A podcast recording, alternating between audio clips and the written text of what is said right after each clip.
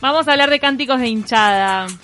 Hoy en día se extrañan las hinchadas. Se extraña Por todo. ejemplo, en las televisaciones hay todo un juego tecnológico para que parezca que hay hinchada cuando en realidad no hay. Se inspiraron mucho en los videojuegos, ¿sabías? En el FIFA y en otros videojuegos Claro. donde hay hinchadas virtual. virtuales, o sea, virtuales en realidad como que inventadas, hay como un sonido ambiente. De ahí tomaron el sonido ambiente para ponerlo en los estadios de, de todo el mundo cuando hay transmisiones. Acá en Uruguay no se usa eso, la, tra- la transmisión vos escuchás los gritos de los que están ahí en la cancha. Claro, de la banda. Escuchás al DT, al, ayuda- al ayudante físico, Técnico. el ayudante técnico, a los que están calentando. Eso escuchás acá en Uruguay. En el fútbol internacional están eh, tocando, o sea, tomando herramientas de los videojuegos para poder emular lo que es la presencia de una hinchada en la cancha. Vamos a hablar de cánticos basados en hits. A ver. Todo esto lo mencionamos de nuevo porque al principio del programa lo dijimos, pero el otro día en el fogón de viernes Es cierto. Nacho dijo, claro, hay muchas canciones que están inspiradas en, en oldies, son sobre todo oldies. Y a raíz de una experiencia en la hinchada de Boca, una vez que llevó a unos extranjeros a vivir un partido, el partido parece que fue un embole, pero se dio cuenta eh, Manuel Soriano, argentino, que ahora vive en Uruguay, Manuel Soriano, escritor, ¿no? Tenía varios Sí. libros de cuentos, tenía una novela publicada Gran escritor. gran escritor, se puso a investigar los orígenes y las historias detrás de cada cántico. No siempre llegó a la respuesta final de la persona que inventó el cántico, eso es muy difícil. Claro. Casi que forma parte de una tradición oral de quién, de cómo, muchos cuentos a la vez. Pero sí se encontró con un montón de historias dignas de contarse y por eso escribió el libro Canten Putos, que está en librerías de nuestro país. Estamos escuchando ahora la canción Mueve la cabeza. Cae control, sacude las manos, claro. ¿Qué es? Dale, dale, o. Dale, dale, o. Dale, o. Dale, o. Dale, dale, o. O métanle el cuadro que ustedes quieran. El Manuel Soriano pisa la cancha de boca con unos irlandeses. Qué Y viaje. entonces el irlandés Esto después- fue en el estadio Boca, en la, en la Boca mismo de Buenos Aires. y le dice, Barrios "Ah, lindos sí que los hay. acá hacen cantos de hinchada con Pop Goes the World, con esta banda que se llama Men Without Hats, hombres sin hombres sin sombrero, Sombrero. se llama. Es una banda canadiense que la rompió, tiene otros temas conocidísimos, ¿eh? Pero esta esta melodía pegó y se convirtió en cántico. Ese es el prólogo de este libro, cuenta lo que pasó con los irlandeses y cómo a él le cayó la ficha de, vos, pará, Hay que vamos a escribir". investigar. Le dijo, el, el escritor irlandés le dijo, cuando escribas de la hinchada de boca cantando Men Without Hats, mándamelo. Ah, Vamos a escuchar a Manuel Soriano, ahora el escritor que estuvo en esta investigación, hablando un poco de- del sentido que tuvo su investigación. A mí los cantitos de cancha que más me interesaban eh, son los que un poco tenemos metidos en, la cabeza y no sabemos bien de dónde vienen. Entonces los tenemos como cantito pero no como canción. Eh, entonces eso era lo que me interesaba más, ir como tirando esa, esa piola y ver qué se encontraba después. Incluso en muchos casos se trata de canciones que, en principio uno no, no relacionaría con, con una hinchada de fútbol. Eh, muchos, hay muchos oldies, mucha canción así lenta. Oldies como este, Oldies ese como este. órgano, por favor, suena a ochentas. Y nos mudamos a ella, a la que fue el puntapié inicial de esta columna, a Bonnie Tyler. Iba a venir a Uruguay y la pandemia la detuvo. y sí. Temón. Tenía prevista una fecha en el Sodre. Ahora la pienso y digo, ¿qué canción de cancha es de ella? Está dolida. Esta canción se llama eh, Cómo duele el corazón después de una duele. ruptura, después de, de un desamor. Y las hinchadas no siempre la cantan cuando están con el corazón roto.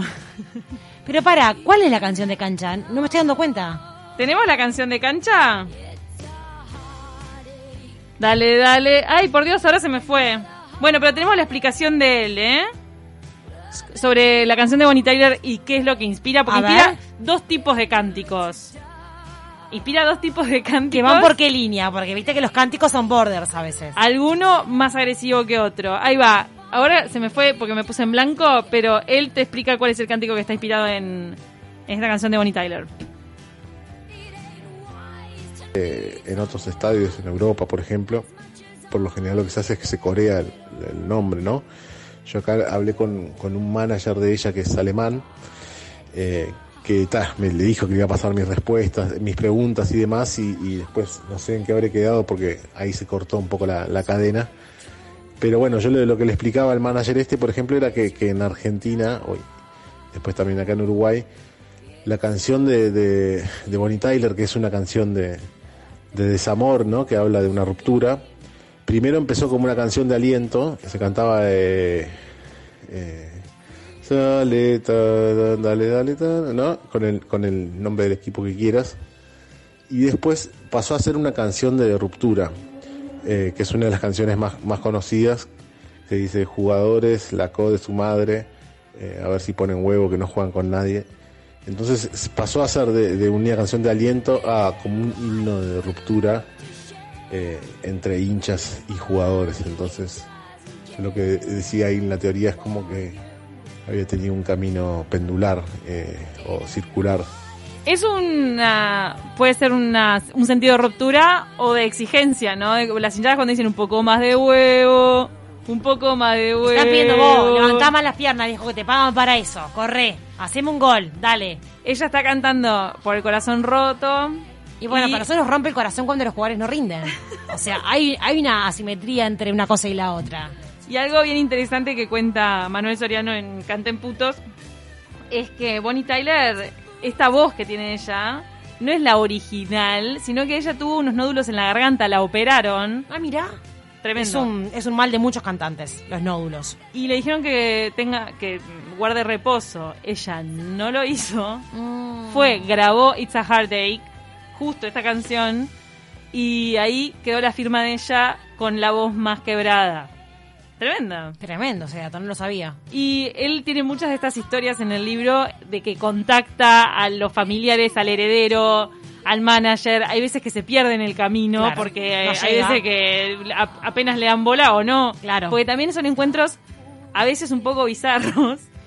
Porque claro, vos contactás a un cantante pop mega y le estás diciendo tu canción derivó A esto. Y le, le das play. Y le das Allá en el parque hay una banda. Claro, no.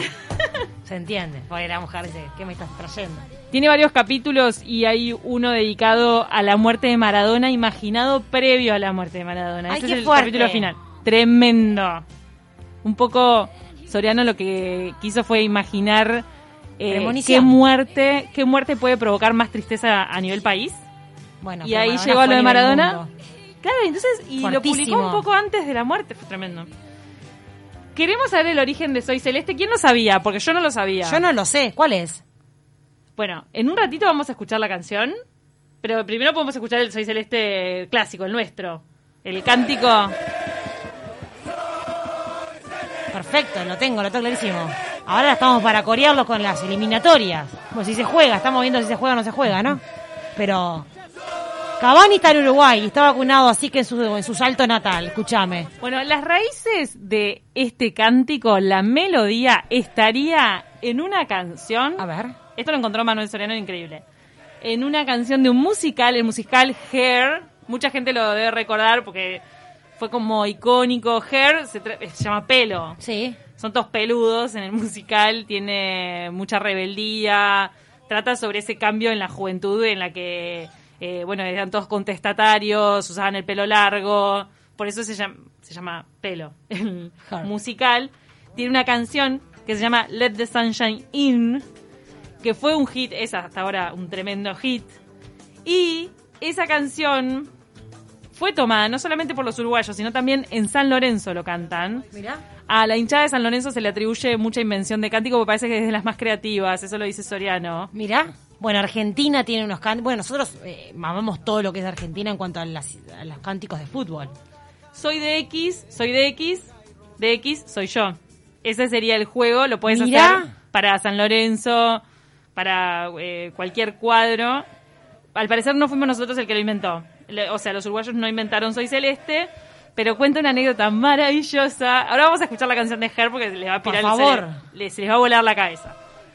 En el 71 hicieron Her en Buenos Aires, el musical. ¿Quiénes estaban en Her? Valeria Lynch, Sí, Horacio Fontova sí. y el gran Rubén Rada. Porque necesitaban a un afro. Un yoruba. Necesitaban un afro.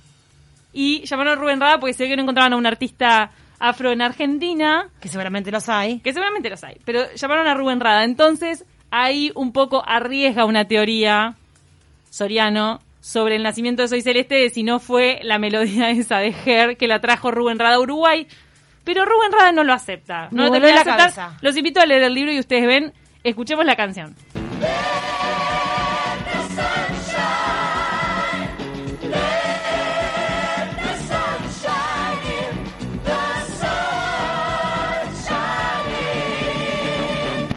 Además que no es el estribillo, es Me justo al voló final de la la... canción. No, no. Es Soy Celeste. Qué increíble. Nos da el tiempo para escuchar un poco la, la historia Por contada por. Soriano. Porque Soriano tuvo que llegar al artista del jazz que hizo la melodía para Hair. En Estados Unidos le mandó a un loro cantando Soy Celeste. Ay, no, Imagínate, por favor. La familia, no sé.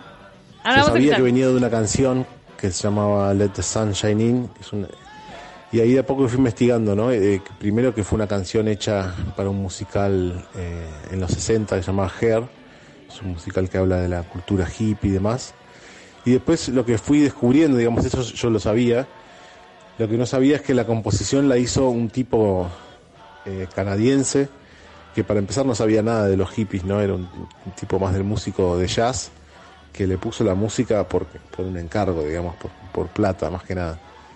Eh, y entonces fui investigando sobre la vida de él, y logré contactarme con, justo había muerto el tipo con, con la viuda y con los hijos, y después llegamos, por ejemplo, a que yo le mandara videos de, de la selección uruguaya cantando Soy Celeste, e incluso de, un- un de una mujer que le enseña a un loro a cantar Soy Celeste. Y claro, la viuda, por ejemplo, me decía, mira, yo me acuerdo que hace 50 años mi marido me mostraba esta melodía que había compuesto para, se acordaba el lugar incluso, en un sótano, en una casa en, en Nueva York, y, y 50 años después vos me mostrás un loro que repite esta melodía.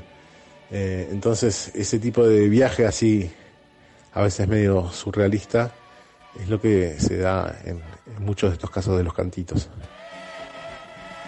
Cómo uno va descubriendo cosas. Él, él te va narrando el camino, este camino de Rada, del musical en Buenos Aires, me parece fascinante. Hay historias de muchos cánticos más.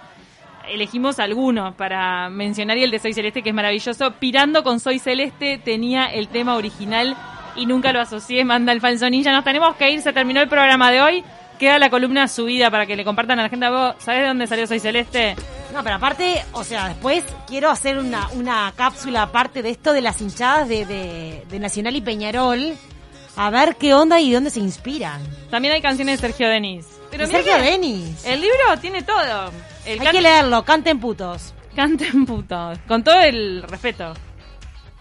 Canten Es el nombre del libro, canten putos. ¿Cuál es el tema? Gracias por estar del otro lado.